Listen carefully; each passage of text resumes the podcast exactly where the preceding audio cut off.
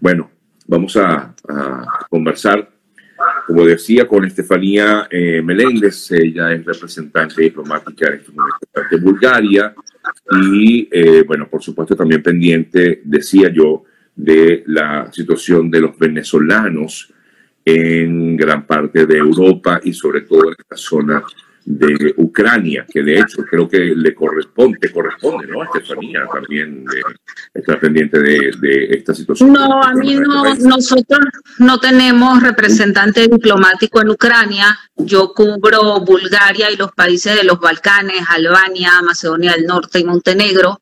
Tenemos representante eh, diplomático en Rumanía, en Eslovaquia y en Hungría, que son son tres países que tienen frontera, pero también tenemos venezolanos ah, ayudando en Polonia, que están trabajando muy duro y muy coordinadamente en los puntos fronterizos de Polonia para poder recibirlos. Entonces estamos, hay un esfuerzo en marcha eh, para recibirlos en, eh, en esos puntos fronterizos el colega que está en Rumanía, a, Guillermo Mazzone, también eh, tiene influencia en Moldova, que es otro de las zonas fronterizas, que, es donde eh, eh, podrían salir. ¿Tienen un estimado ustedes de cuántos venezolanos se encontrarían en, esta zona? Bueno, en toda Ucrania hemos recibido información que es difícil de verdad de confirmar pero según estimaciones, al parecer podrían haber 200 venezolanos en toda Ucrania. Entonces, bueno, eh, ya han salido algunos eh, que han podido evacuar. Eh, escuché, pero tampoco he podido confirmar del todo que podrían haber 60 venezolanos en Kiev. Pero no te puedo decir con precisión si esto es así. Este, ahora, bueno, tenemos un, un caso de, de, extrema emergencia, Sergio, que es el caso de la bebé venezolana, hija de un venezolano y una venezolana. O sea, son dos, los dos padres son venezolanos, está con su madre y su abuela venezolana, están ellas, porque el padre no se encuentra en el país, nació el sábado. Esta es la hija del futbolista. Sí, bueno, la hija del futbolista, pero es nuestra bebé venezolana. No, consulto para, para, persona. En el caso, sí, y, y bueno, nació el sábado y, y, están todavía en el hospital, estamos en contacto con, con ellas. incluso hoy están bien, pero han pasado la noche en el refugio del hospital este, que ya es como de estos protocolos cuando tienes alerta de que van a empezar los bombardeos. Hubieron bombardeos en Kiev. O sea, para ponerte un poco en contexto, ahora Kiev es uno de los lugares más peligrosos del planeta. Entonces es una situación, la verdad que muy complicada, porque hasta el momento, Sergio, no existe como tal corredores humanitarios de los organismos multilaterales para evacuar eh, casos de, gran riesgo como bebés. O sea, imagínate, todos estos días desde que empezaron han estado también naciendo muchos bebés y hay situaciones, o sea, entonces Kiev ahora está prácticamente que no puedes ni salir ni entrar. Sí la situación está a ese punto, han habido bombardeos allá y, la situación es muy delicada, o sea, y, esto es algo que nosotros queremos expresar.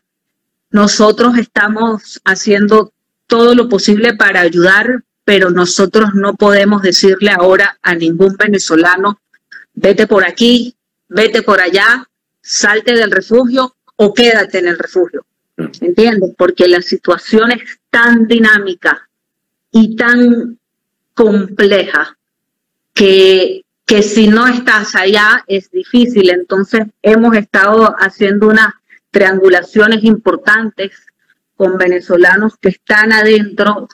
Este es momento de solidaridad entre todos. Entonces hemos creado unas redes de comunicación para hacernos seguimientos de dónde estamos, cómo estamos eh, y, además comunicarnos para ver qué, se puede hacer entre ellos y, comunicarnos. Este, yo particularmente, mi, mi esposo es ucraniano y tenemos la familia ya, entonces también hay comunicación con gente en el terreno todo el tiempo. Y, seguimos minuto a minuto lo que pasa en, en todo el país y especialmente en estas zonas donde sabemos que hay venezolanos, estamos haciendo un seguimiento muy arduo de cómo está la situación en, esa, en esas poblaciones.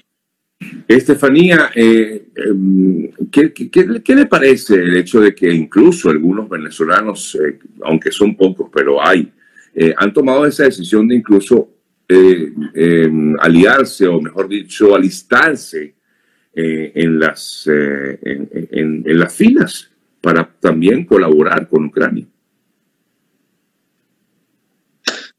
Bendiciones para ellos. Si yo estuviera allá, porque mi marido es de allá y si no estuviéramos en Bulgaria, probablemente yo estaría haciendo lo mismo. Y esa lucha de ellos es por Ucrania y es por Venezuela, Sergio. Es por Venezuela. ¿Por qué? Porque lo que está pasando está completamente conectado con nosotros. No, no creamos que Nicolás Maduro hoy está muy bien con lo que está pasando. Él es cómplice de esto, Sergio. Él es cómplice. Y créeme que ahora todo el régimen debe estar en pánico porque Nicolás Maduro le entregó a Rusia los recursos de Venezuela, del Estado, para evadir las sanciones. Él tiene la mayoría del dinero en bancos rusos que ahora ni siquiera va a poder sacar.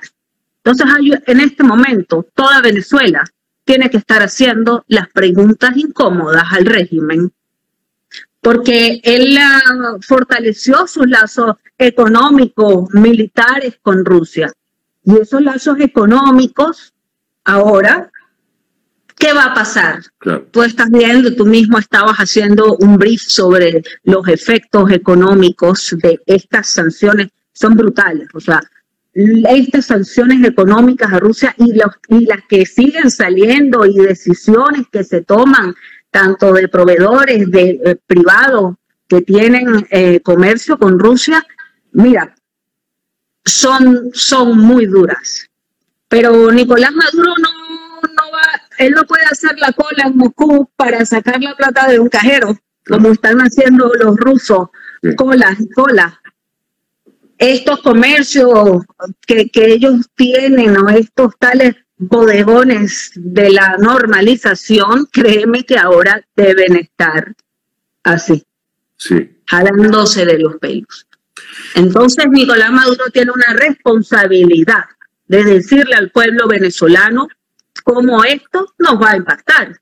Pero claro que no lo va a hacer, Sergio, pero esto lo vamos a ver los efectos en Venezuela muy pronto, si es que ya no se están viendo. Pero más importante, Sergio, es que esto quiere decir que Nicolás Maduro financió directamente esta guerra de Vladimir Putin hacia el pueblo de Ucrania. Eso es lo que quiere decir. Con el dinero de todos los venezolanos, Vladimir Putin está asesinando. Esto es un genocidio, Sergio. Es un genocidio.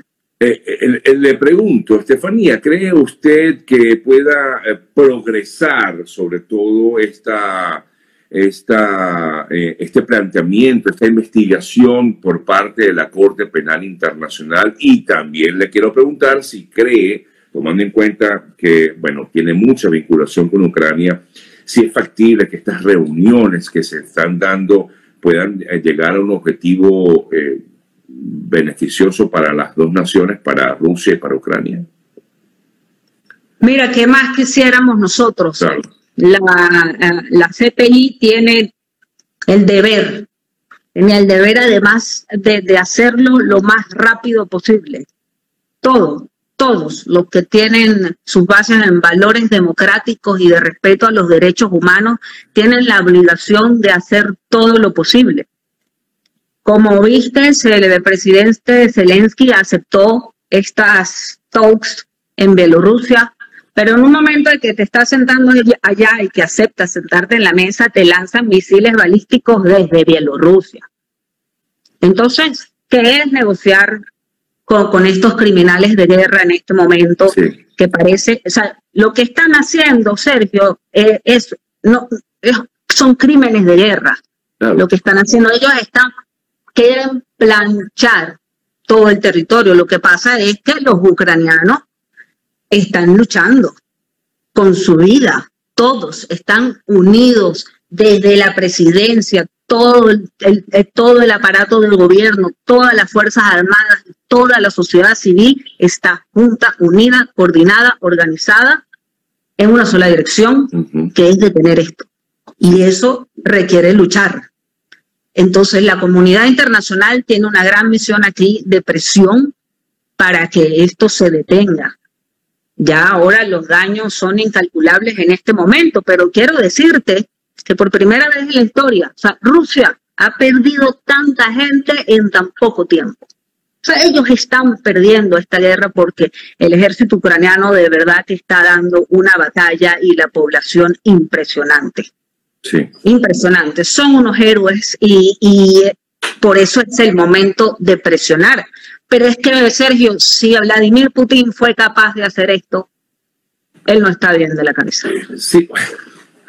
O sea, ya no estás hablando con una persona normal. Si vas a hablar con una persona normal, te digo, en Rusia hay un gran rechazo. Los rusos son en gran parte los que quieren detener esto, porque son pueblos hermanos, Sergio. Son pueblos hermanos. esto es una guerra de Rusia hacia Rusia porque cada ucraniano está atado a Rusia. Todos los ucranianos hablan ruso. Tienen una abuelita allá o un tío. Claro. Un pueblo hermanos. Lo que está sucediendo no tiene sentido para ellos. Entonces, no, no es que, no es que solamente están luchando contra gente que no conoce. Fueron un país hasta hace poco. Esto no tiene razón de ser. Por eso es tan horrible, Sergio, lo que está pasando y Venezuela y cada venezolano tiene que exigir que esto se detenga porque Maduro tiene mucha culpa en esto. Maduro tiene sus manos llenas de sangre. Fíjate tú, eh, Estefanía, hablas de esto y eh, eh, hace, bueno, unas horas estaba leyendo algunos mensajes que me llegaron y había personas incluso venezolanas que se encuentran fuera del país, no en Venezuela, en otras partes, y dicen, yo quiero colaborar con esta guerra, yo quiero ayudar, ya que, bueno, eh, no pude hacerlo por mi país, pero me gustaría, porque de alguna forma se sienten, como bien comentas, identificados con lo que está pasando en Ucrania, por lo, con lo que hemos vivido nosotros los venezolanos. Em, ¿Hay alguna opción de verdad para que estas personas puedan participar en esta acción? Eh, ¿O es casi imposible de pronto llegar? Mira, eso depende, eso depende del deseo de cada persona. Si usted está dispuesto a colaborar, siga muy de cerca lo que está sucediendo, siga las cuentas del gobierno de Ucrania, del presidente Zelensky, y, contacte embajadas de Ucrania en sus países donde estén. Traten de comunicarse con, con la diáspora de Ucrania, de los países donde estén, y van a ver que van a encontrar una cantidad de cosas que se pueden hacer porque es momento de unirnos todos en solidaridad por el pueblo ucraniano, porque es una lucha por Venezuela también. Eh, eh, digamos que si de aquí, de esta, de esta acción militar, de esta situación, Rusia no queda bien parada al final, porque esto va a terminar en algún momento. No, no hay forma de que Rusia quede bien parada de ninguna manera más nunca. ¿No? No.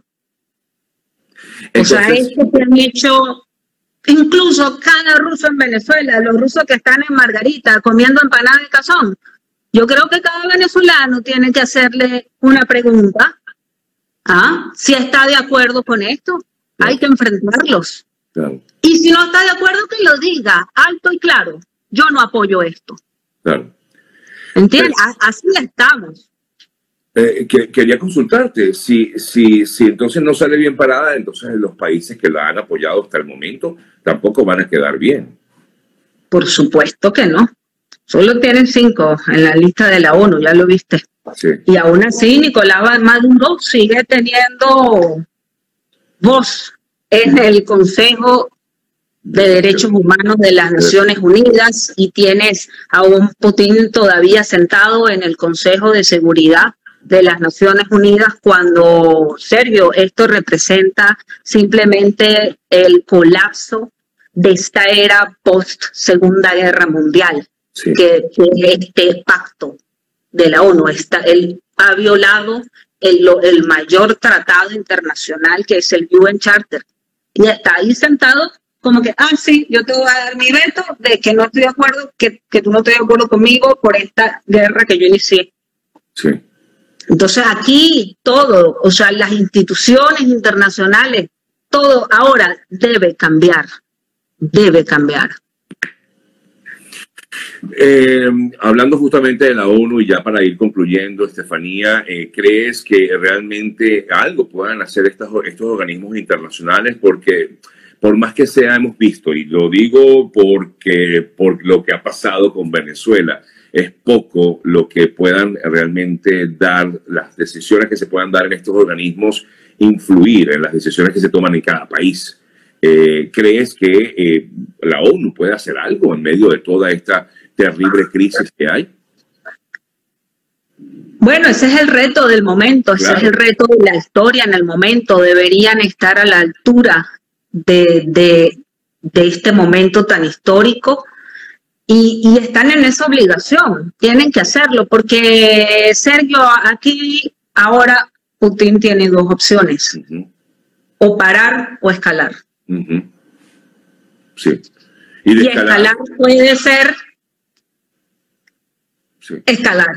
Sí, y de escalar. Y lo están diciendo, y lo están diciendo. Y lo están diciendo en la televisión rusa porque yo la sigo, los escucho. Ellos están hablando de escalar. Y ya yo les creo, los creo capaces de lo que sea. Yo lo subestimé, yo me incluyo. Yo esto tenía todas las pruebas, toda la evidencia frente a mí y todavía dije, no creo que lleguen a eso. Ya yo no voy a decir no creo que lleguen a eso. Si han llegado a esto, hay muchos indicios de que la escalada puede ser una escalada de gran nivel. Sí. Sí. Espero que no. Sí. Tengo toda mi esperanza en la coalición internacional, en los esfuerzos, en el pueblo ruso que no está de acuerdo con esto, porque ellos tienen un gran rol para detener este conflicto. Sí.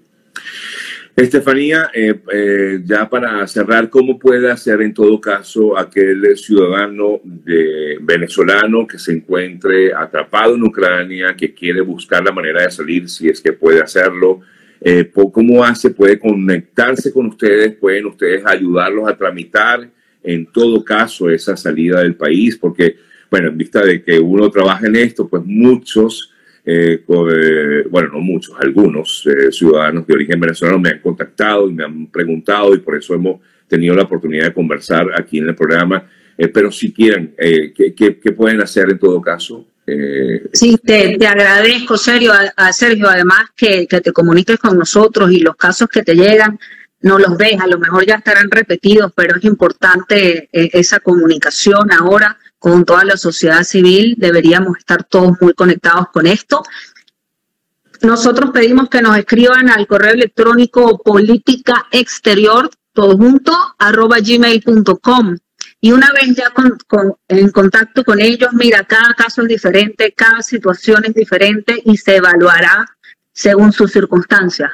Como te dije al principio de la entrevista, nosotros no le podemos decir vete por aquí, vete por allá. Nosotros podemos evaluar la situación, dar recomendaciones y, tratar de, hacer lo mejor posible en esto, pero no podemos garantizar nada mientras ellos estén en el territorio, porque nosotros no tenemos la forma de entrar allá. Pero como te digo, es, también el apoyo, también el apoyo, seguirlos, estamos juntos, estamos con ustedes, llámenos así sea para llorar, lo que sea. De verdad, en este momento de solidaridad, cualquier cosa es importante y una vez que, que logren alcanzar uno de estos puntos fronterizos, ya tenemos gente que los va a ayudar. Excelente, Estefanía. Muchas gracias por permitirme conversar contigo en la mañana de hoy. Y, y bueno, como ella lo manifestaba antes, eh, como esposa de ucraniano y además se siente pues también de alguna manera ucraniana, ha vivido de cerca todo esto. Hoy día, como representante diplomática escogida por la Asamblea Nacional de 2015 allá en Bulgaria y representante también de eh, la diplomacia venezolana allá en algunos países de Europa. Un fuerte abrazo, Estefanía, y muchas gracias. Gracias. Seguimos conectados. Hasta luego.